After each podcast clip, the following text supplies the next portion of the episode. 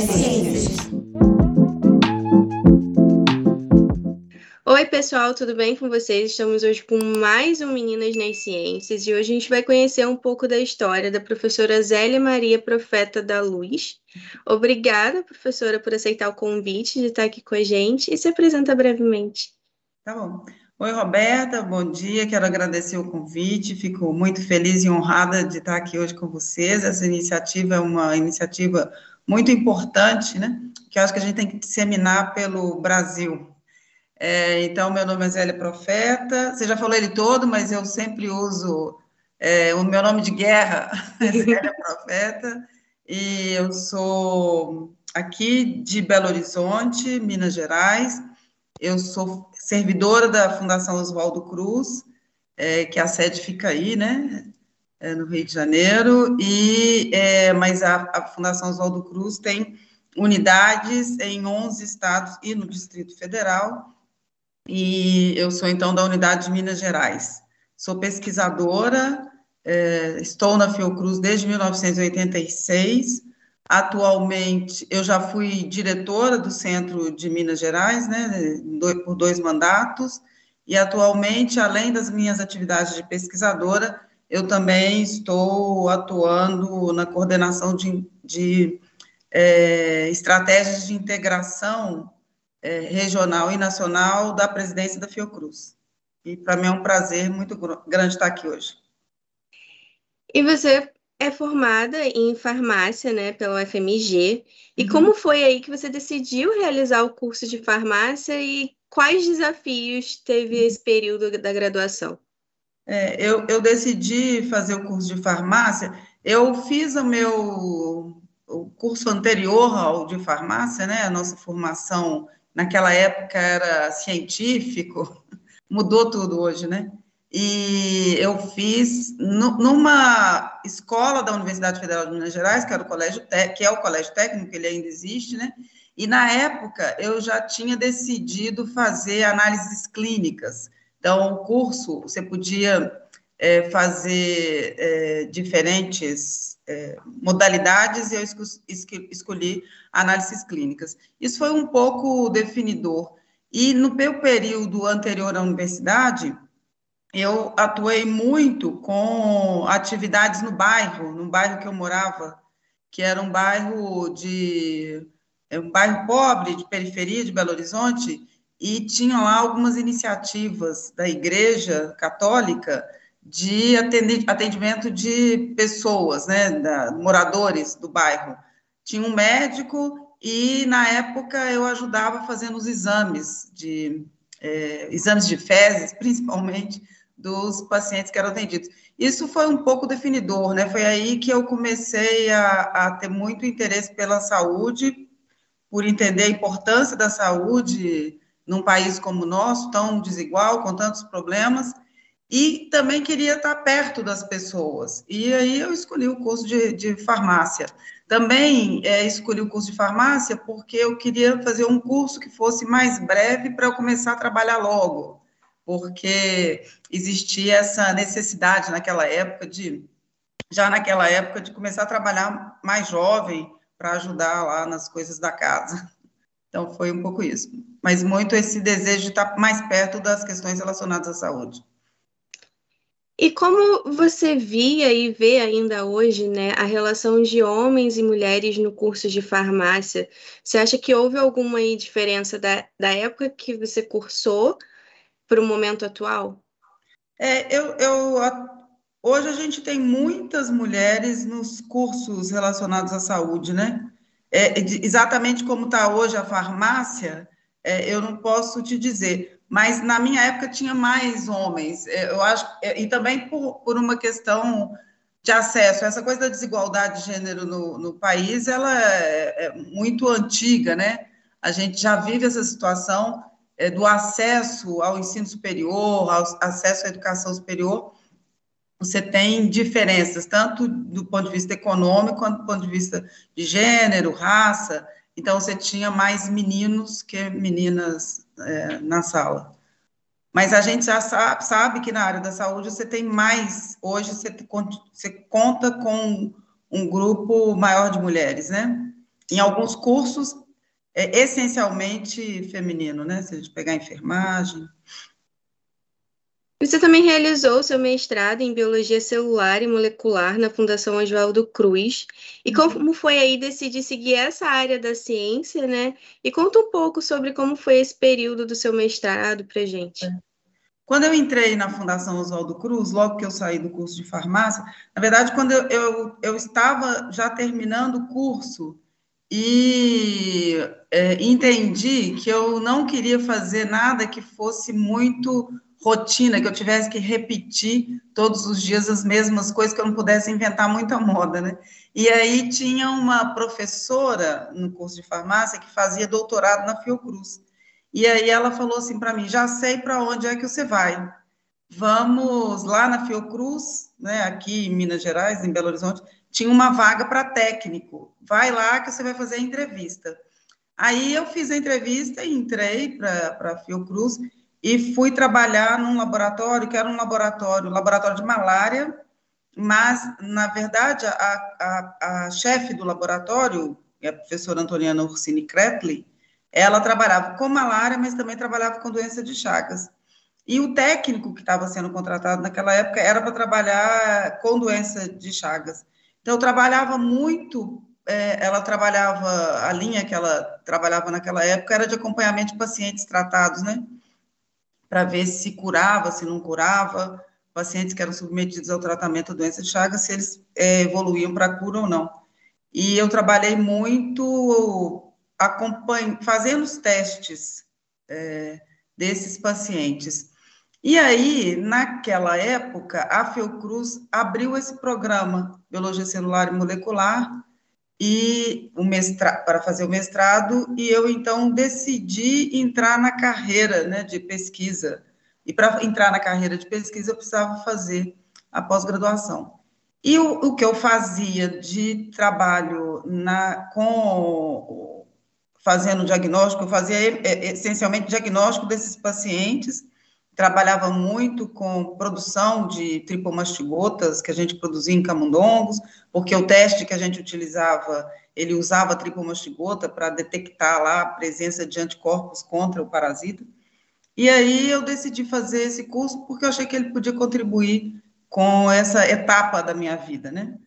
Mas depois do doutorado eu optei por é, o, o, o curso da UFMG, de parasitologia, que tinha um pouco a ver, mas eu entrei, a, a área foi a área de epidemiologia, porque o meu projeto tinha mais a ver com saúde pública.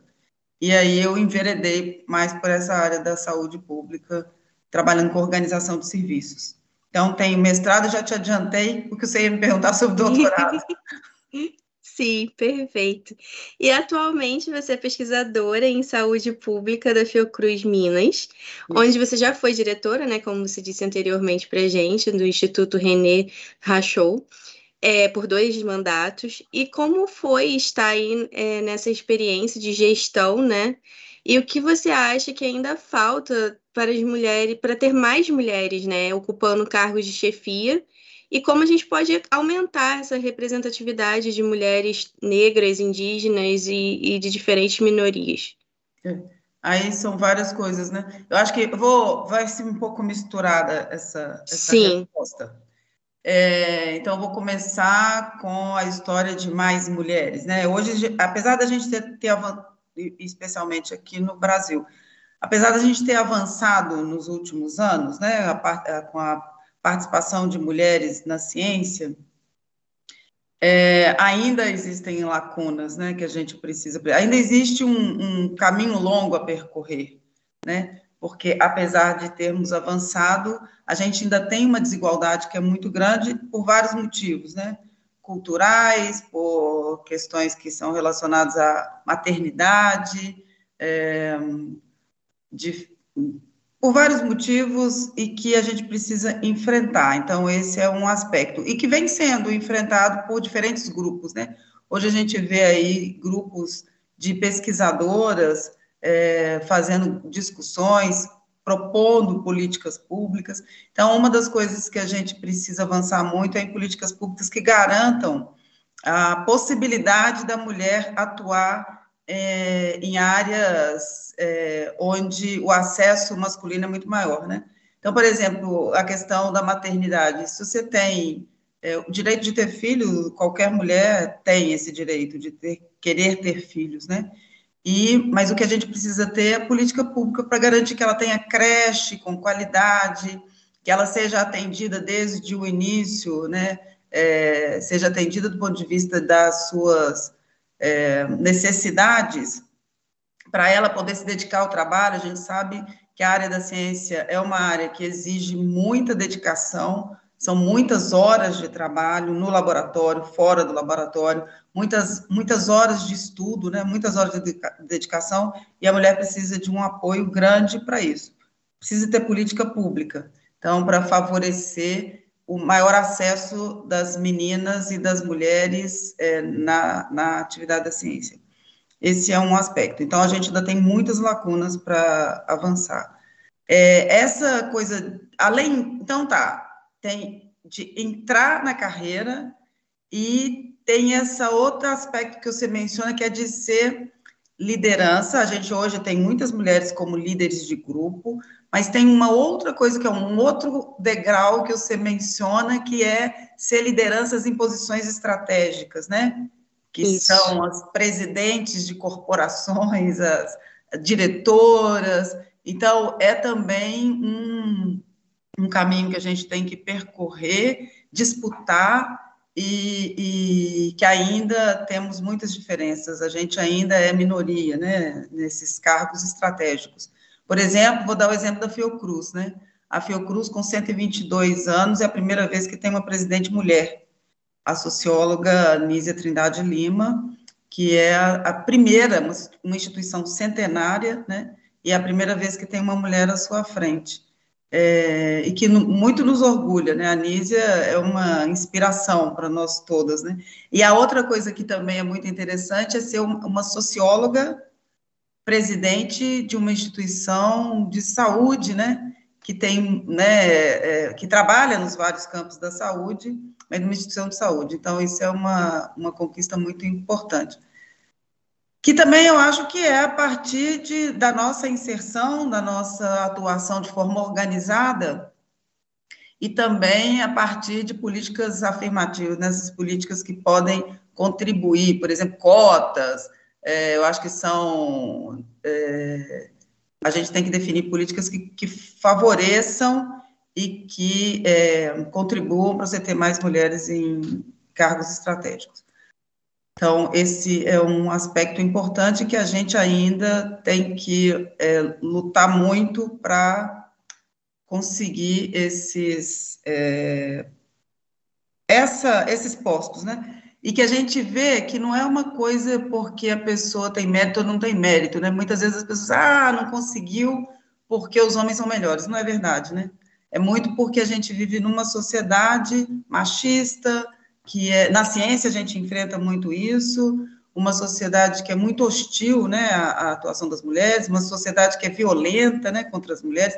Então, eu estou misturando muito, é porque eu acho que as coisas também têm muitas relações. Sim. É, e o, o, aspecto que você me pergunta da experiência como gestora, é, eu saio, então... Na verdade, eu sempre tive um pouco o pezinho na gestão, né? Quando eu entrei para a Fiocruz, eu coordenei a área de biotério, porque o nosso biotério, isso já há 36 anos atrás, né? Eu coordenei a área de biotério, então fiz um pouco de gestão, eu participei de muitas é, atividades que envolviam gestão.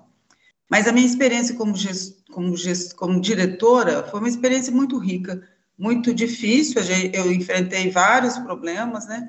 Porque você imagina uma mulher numa instituição é, de ciência, que é essencialmente masculina, né, branca, né, de, é uma, a ciência é socialmente construída e é feita principalmente por homens e homens brancos, né, então, e na Fiocruz não é diferente, você tem muito essa, essa estrutura, e então foi um período muito rico, que eu tive muitas dificuldades também, e tive que transpor muitas barreiras mas eu acho que eu consegui.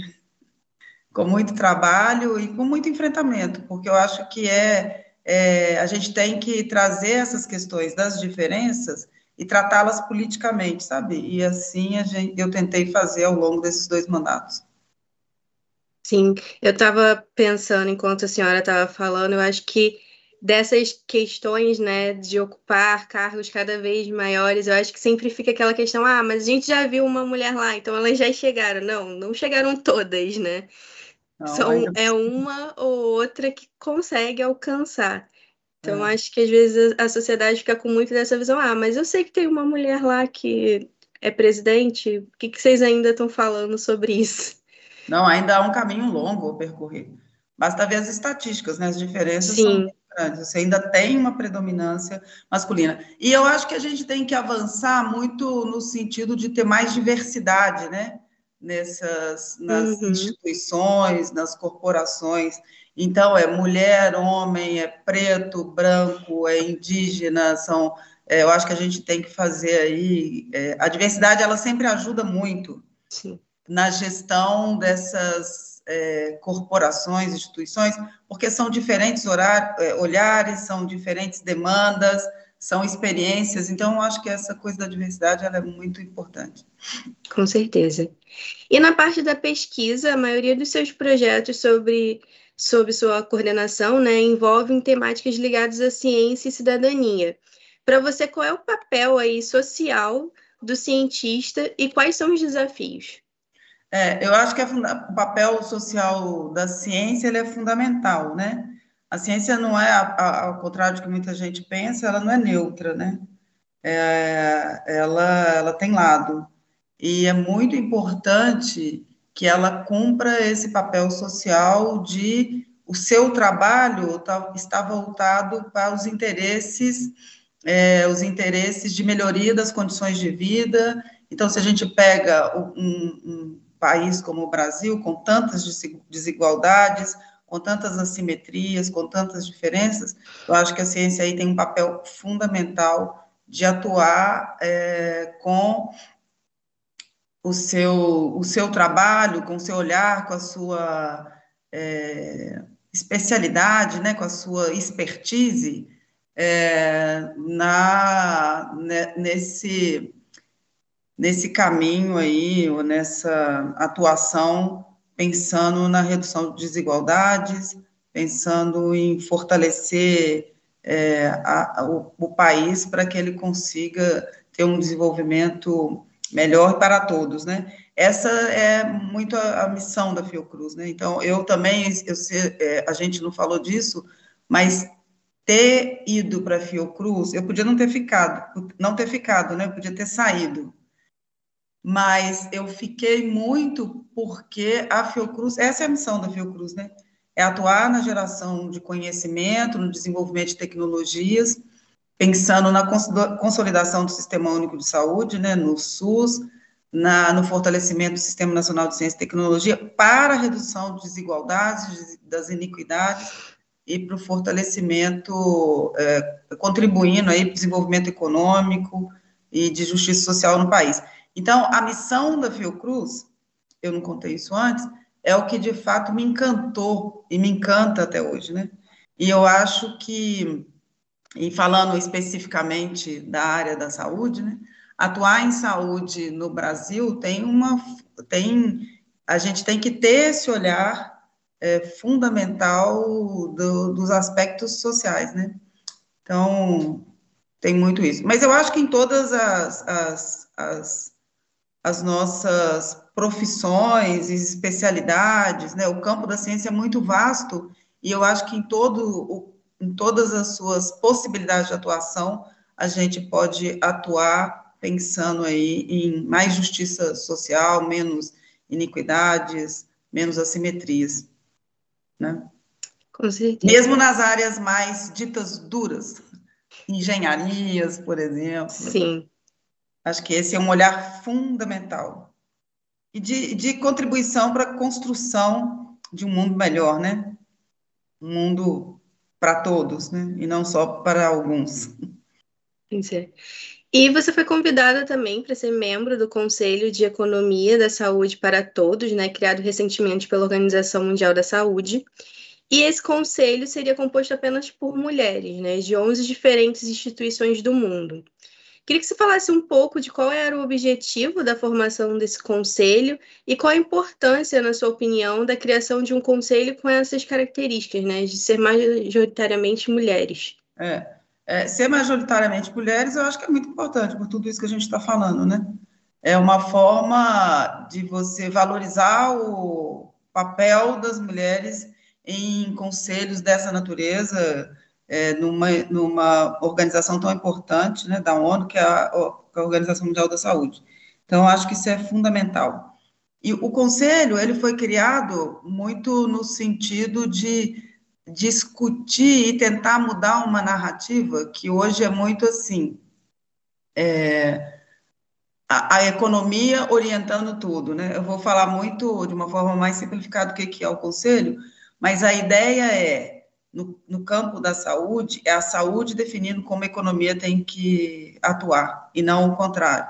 É pensar saúde para todos e como é que a economia tem que girar em torno disso para garantir saúde para todos. Então, a gente tem feito uma discussão no Conselho. O Conselho é eminentemente formado por economistas. É, eu não sou economista, mas estou participando, e muito por causa da, da, da, da saúde pública, né? É, e ele vem discutindo aí diferentes aspectos da economia, mas da economia que tem que ser guiada pelos interesses da saúde.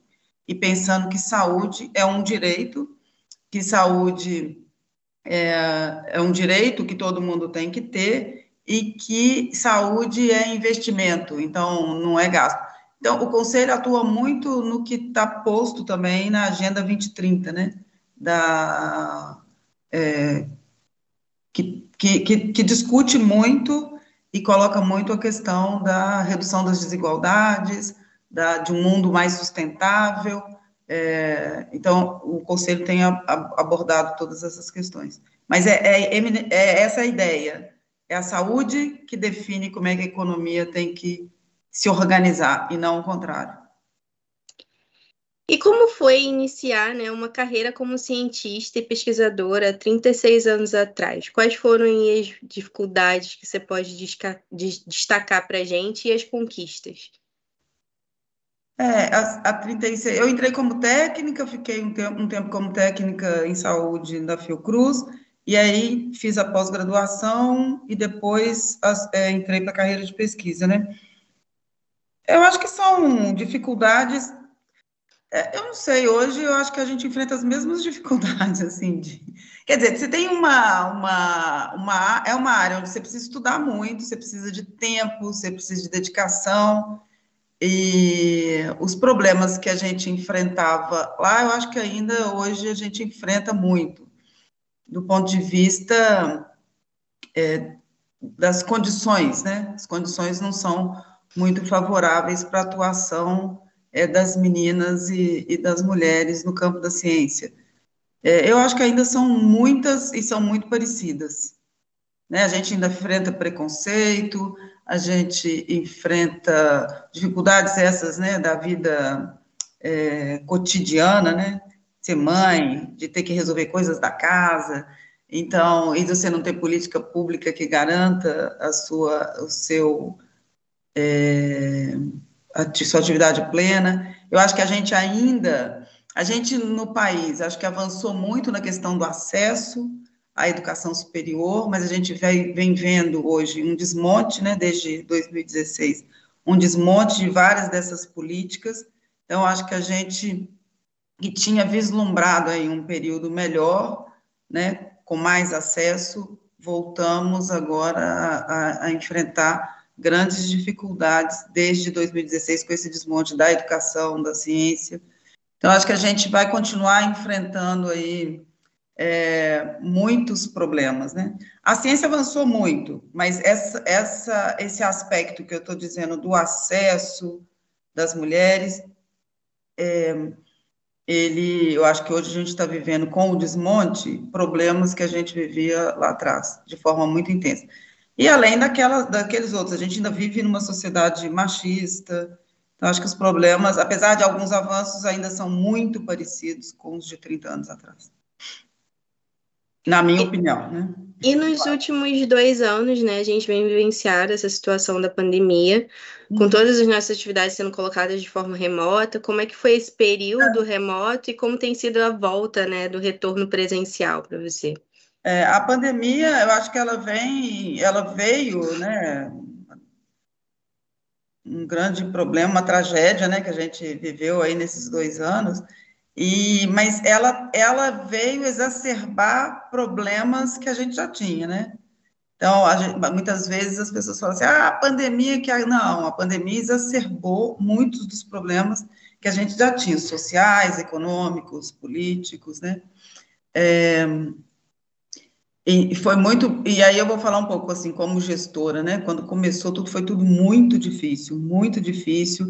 Essa experiência de todo mundo vai para casa, de você ter que fazer as atividades remotamente, foi muito difícil, mas a gente se adaptou e, e, e conseguimos avançar, conseguimos é, que muitos dos nossos trabalhos não fossem interrompidos, né? Do ponto de vista da atividade da instituição.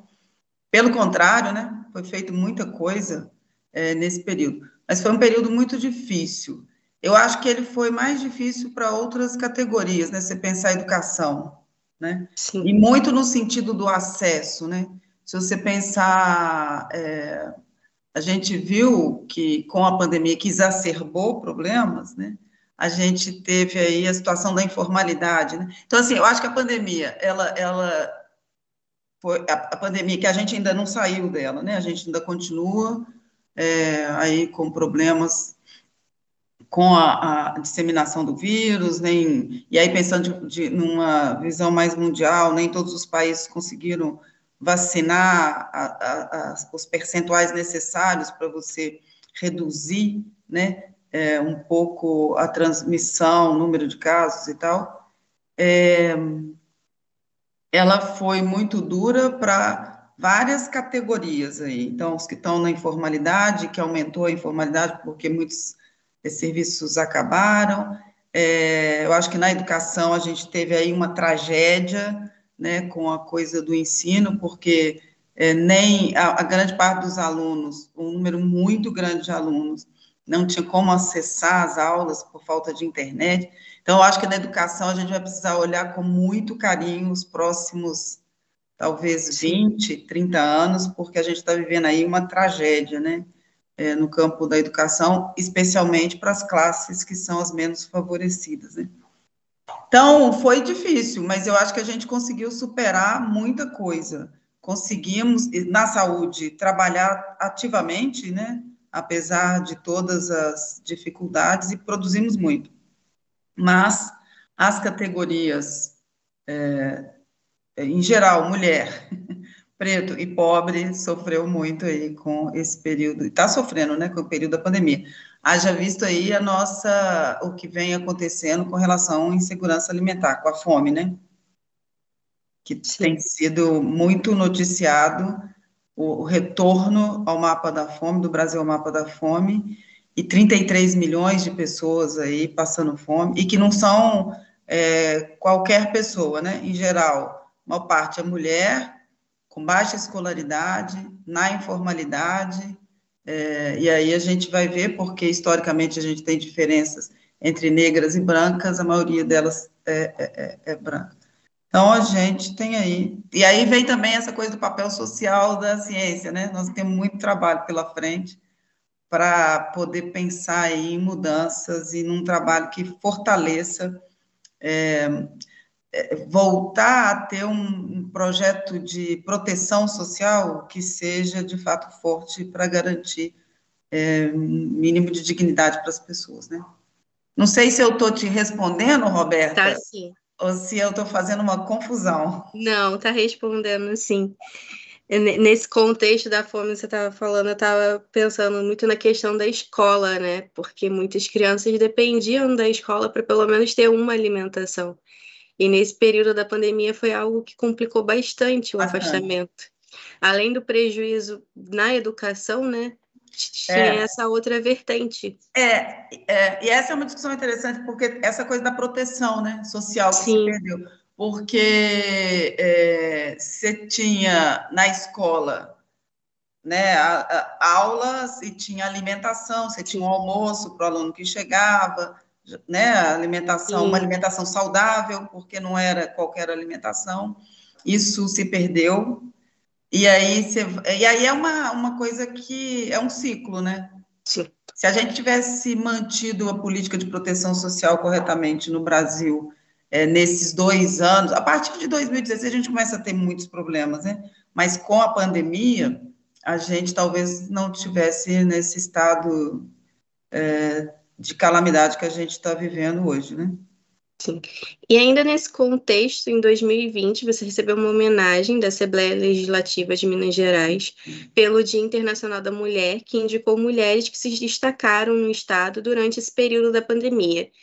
E dentro desse contexto, eu queria que você falasse um pouquinho, você já falou um pouco, mas um pouquinho mais sobre o impacto né, da pandemia para as mulheres. Como é que você acha que elas foram impactadas? Bastante fomos, né? É bastante, né? É, eu acho que é o grupo que mais, do ponto de vista da saúde, é o grupo que mais foi impactado, é o grupo que mais ficou doente, é o grupo que mais morreu, né? Foram as mulheres, porque todas na linha de frente e, e muitas delas, é, as, as categorias é, assistentes, técnicas e tal, que eram inclusive pessoas que lidavam com doença e também que moravam é, em lugares é, não é, nos lugares mais pobres, com muitas dificuldades para isolamento, etc., pegavam ônibus, né, o transporte coletivo. Então, a gente teve aí um número alto, isso está registrado, né, na área da saúde, é, foram as mulheres. E é, as mulheres foram as que sofreram mais violência, não só no Brasil, né, existe aí um percentual de 30% das mulheres é, que, sofre, que aumentou em 30% o número de mulheres que sofreu violência, porque tiveram que viver junto com seus agressores o tempo todo durante a pandemia. É, as mulheres em situação é um grupo é, também grande de mulheres na informalidade, então essas também sofreram mais. Então as mulheres são, é, são sem dúvida o grupo que mais é, sofreu com a pandemia em seus diferentes aspectos. Né? É, essa é uma coisa. A outra que você me perguntou foi da homenagem na Assembleia. É, a homenagem da Assembleia, ela tem muito a ver é, com um trabalho que a gente vem desenvolvendo. É, vou contar assim, um pouquinho. É, com a história do desmonte da ciência, tecnologia e inovação no país, em Minas Gerais não é diferente. É, a gente, em 2019, é, é, teve um, um, uma interrupção de pagamento das bolsas de iniciação científica no Estado. Teve uma interrupção, não, né? Parou. Não teve mais pagamento de iniciação científica e foram mais de 5 mil bolsas que é, o pagamento foi interrompido. Suspenderam, né? Só agora que começou a retomar de novo o programa de iniciação científica. E lá, e aqui em Minas Gerais, a gente começou em Belo Horizonte, a gente então, Fiocruz e outras instituições, o FMG, os institutos federais, a gente começou um movimento em defesa é, da nossa Fundação de Amparo à Pesquisa, FAPEMIG, para que ela pudesse se recompor e assumir de novo o programa de iniciação científica, que para a gente é fundamental, né? É lá na base que começa a formação de um cientista. E se a gente acaba com o programa de iniciação científica, a gente está matando aí a possibilidade de, de, futuro da ciência, né? É, mas o, proje o projeto de desmonte tem muito a ver com isso. E aí a gente começou um trabalho e fomos muito bem acolhidos na Assembleia Legislativa de Minas Gerais pela Comissão de Educação, Ciência e Tecnologia, que é coordenada por uma mulher, que é a deputada Beatriz Cerqueira. Então, lá a gente começou esse movimento que cresceu. É, essa eu acho também que é uma, uma atividade importante nossa, é de estar mais perto das assembleias legislativas, né, de estar discutindo e propondo lá é, é, temas e, e, e questões importantes para pensar políticas públicas. E a gente então começou um movimento liderado pela Comissão de Educação, Ciência e Tecnologia no Estado, de fortalecimento da FAPEMIG, de fortalecimento da ciência no, no Estado, e, e tentando trazer a discussão de ciência e desenvolvimento para mostrar para os dirigentes, né, para o governador, que era fundamental investir em ciência e que ciência é fundamental para se pensar desenvolvimento e soberania. Haja vista o países, né, é, que vem mostrando isso ao longo é, dos anos, e que a gente não queria é, descontinuar um processo que começou lá atrás, né, com as conferências de ciência e tecnologia. Então, então a gente começou esse movimento, e de certa forma, eu, com alguns colegas, a gente meio que liderou junto com a, Assembleia esse processo, que foi um processo muito rico. A gente fez várias discussões, a gente criou junto com a Assembleia. A Assembleia tem um dispositivo que chama Fórum Técnico, onde ela trata de temas é, que depois esses temas são apresentados à Assembleia para pensar políticas, né? E a gente começou, então, um Fórum Técnico de Ciência e Tecnologia, que tratava de vários aspectos, é, cidades saudáveis, é, ciência de fronteira, é, assim, várias é, é, tecnologias de informação e comunicação, vários a saúde, economia, vários aspectos para depois chegar na Assembleia e apresentar para definir políticas públicas para fortalecimento da ciência no Estado. E aí a pandemia interrompeu. Mas a gente continuou trabalhando aí com um grupo, junto também à presidência da comissão, que chama Inteligência Coletiva, e que a ideia é como é que a ciência e aí vem também essa coisa do papel social de novo, como é que a academia pode contribuir para pensar saídas diante da pandemia. Então, eu acho que o prêmio tem muito a ver com isso, com esse trabalho que a gente desenvolveu, é, e também com o meu papel como gestora na Fiocruz. Então, tem muito a ver com esse processo aí de contribuição para esses enfrentamentos. Você estava falando da questão das bolsas, né? É, uhum. Eu sou uma pessoa que eu só fiz tudo que eu fiz até hoje porque, por conta das bolsas. Isso. E um grande diferencial, tipo, eu vi isso, eu senti isso quando eu pude sair graças a uma bolsa do, do é. país durante meu doutorado, que a iniciação científica para a gente aqui é um grande diferencial. Não, Exatamente. não é não, não existe isso em outros lugares, em muitos outros lugares a gente começar tão cedo já dentro de um laboratório, pensando criticamente, tendo um pensamento científico, botando a mão para fazer as coisas, isso você quase não vê. E é. quando a gente sai, isso é um diferencial que todo mundo fica assim, nossa, mas como? E essa é uma política fundamental no Brasil, né? Se você pensar, isso que a gente está dizendo o tempo todo, as desigualdades, é uma forma da gente garantir acesso, que a gente até tem que melhorar, acesso a diferentes pessoas. E, e, é isso que você falou. Muitos, muitas das pessoas que hoje fazem ciência no Brasil dependeram muito dessas bolsas. E eu acho que é, a iniciação científica ela tem um papel fundamental que é de descortinar, né? começar a descortinar o que é ciência para um jovem e que estimula ela é, pode estimular muito uma pessoa a ingressar na carreira. E como você bem disse também, ela traz aí a possibilidade de você, de você, de você ver ou, ou começar a trabalhar a questão do pensamento crítico, né?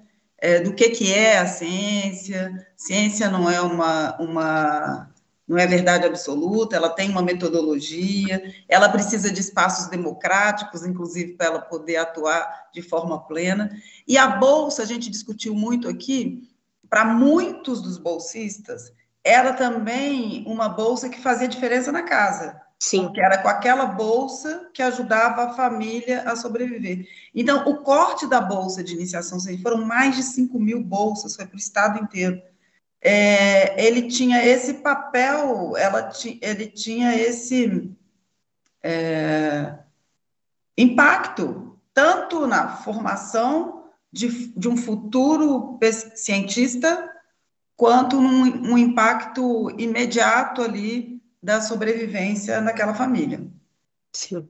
Então, nós começamos uma atuação muito forte e, e que e foi muito bom, muito bom ter, termos sido bem recebidos e acolhidos, e fomos acolhidos, muito bem acolhidos pela Assembleia Legislativa de Minas Gerais, quem aqui eu quero fazer um agradecimento à Comissão de Educação, Ciência e Tecnologia, que foi muito importante. Em 2012, voltando um pouquinho, você recebeu uma medalha de honra da UFMG, e em sua fala você agradeceu os seus pais, Armando e Águida, pela base familiar. E ao seu ver, o quanto o apoio familiar é importante né, para a formação né, de um cientista e para ele continuar trilhando seu caminho? Ah, eu acho que assim, o agradecimento porque eu acho que a família é uma base fundamental, né? Assim, e no caso da minha família em especial, é, o, o, o, todo o esforço da minha mãe do meu pai para a gente, porque é uma família pobre, né? Era uma família pobre. Hoje não, não são mais. Todos os filhos trabalham, todos os filhos têm salário e aí é, e então foi um esforço muito grande que eles é, tiveram que fazer para garantir que a gente pudesse estudar, né? E então eu agradeci e dediquei por isso, porque a gente vê também que a educação é fundamental, né? Fundamental para você conseguir ter uma vida digna. Então, foi um esforço muito grande que eles fizeram, e por isso eu fiz esse agradecimento. Só eu cheguei onde eu cheguei muito por por esse apoio que foi estruturante né, na minha vida. Então, é, é, é muito importante que a gente tenha esses apoios estruturantes na vida. E na sua opinião, qual é aí o, papel dessa nova geração de meninas nas ciências? É, esse projeto, eu acho que é um projeto muito interessante, né? Nós na Fiocruz estamos atuando fortemente nele é, e que foi resultado até o dia 11, né, o dia 11 de fevereiro, que é dedicado aí o Dia Internacional de Mais Meninas e, é, e Mulheres na Ciência, que é lá uma resolução da ONU, né, é, e que tem a ver com a Agenda 2030, eu acho que é fundamental esse trabalho, esse trabalho de estimular meninas, de mostrar o que é o método científico, de trabalhar junto discutindo e mostrando que todas, se quiserem, podem atuar na ciência. E eu acho que essa coisa de começar bem cedinho, bem cedinho, trazendo essa, isso que você mencionou muito bem, que é como é que a gente pode fazer, como é que a gente pode desenvolver o pensamento crítico, como é que a gente pode criar coisas, como é que a gente pode inventar moda, como é que a gente pode contribuir para melhorar a vida das pessoas, né? Porque para mim a ciência tem que ser para isso, melhorar a vida das pessoas.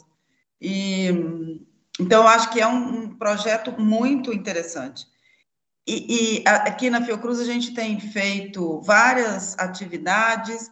É, tenho meninas, como é que chama o projeto?